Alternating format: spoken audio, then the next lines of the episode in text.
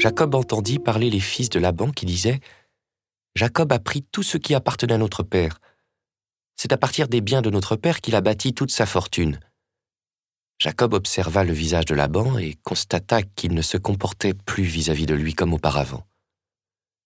Le Seigneur dit à Jacob Retourne au pays de tes pères, dans ta parenté, je serai avec toi.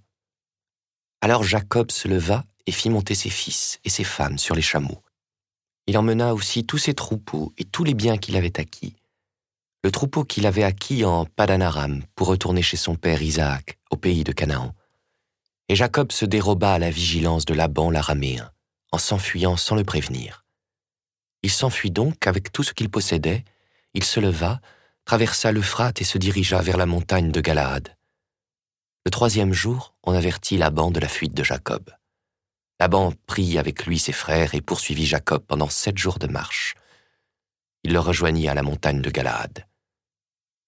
Laban dit à Jacob, Qu'as-tu fait? Tu t'es dérobé à ma vigilance. Tu as emmené mes filles comme des captives de guerre. Pourquoi t'es-tu caché pour fuir? Tu m'as volé. Tu ne m'as pas prévenu. Je t'aurais laissé partir dans la joie et les chants, au son du tambourin et de la cithare.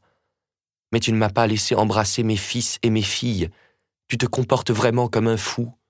Jacob s'enflamma de colère et prit Laban à partie. Il s'écria Quel crime ai-je fait? Quelle faute ai-je commise pour que tu t'acharnes contre moi?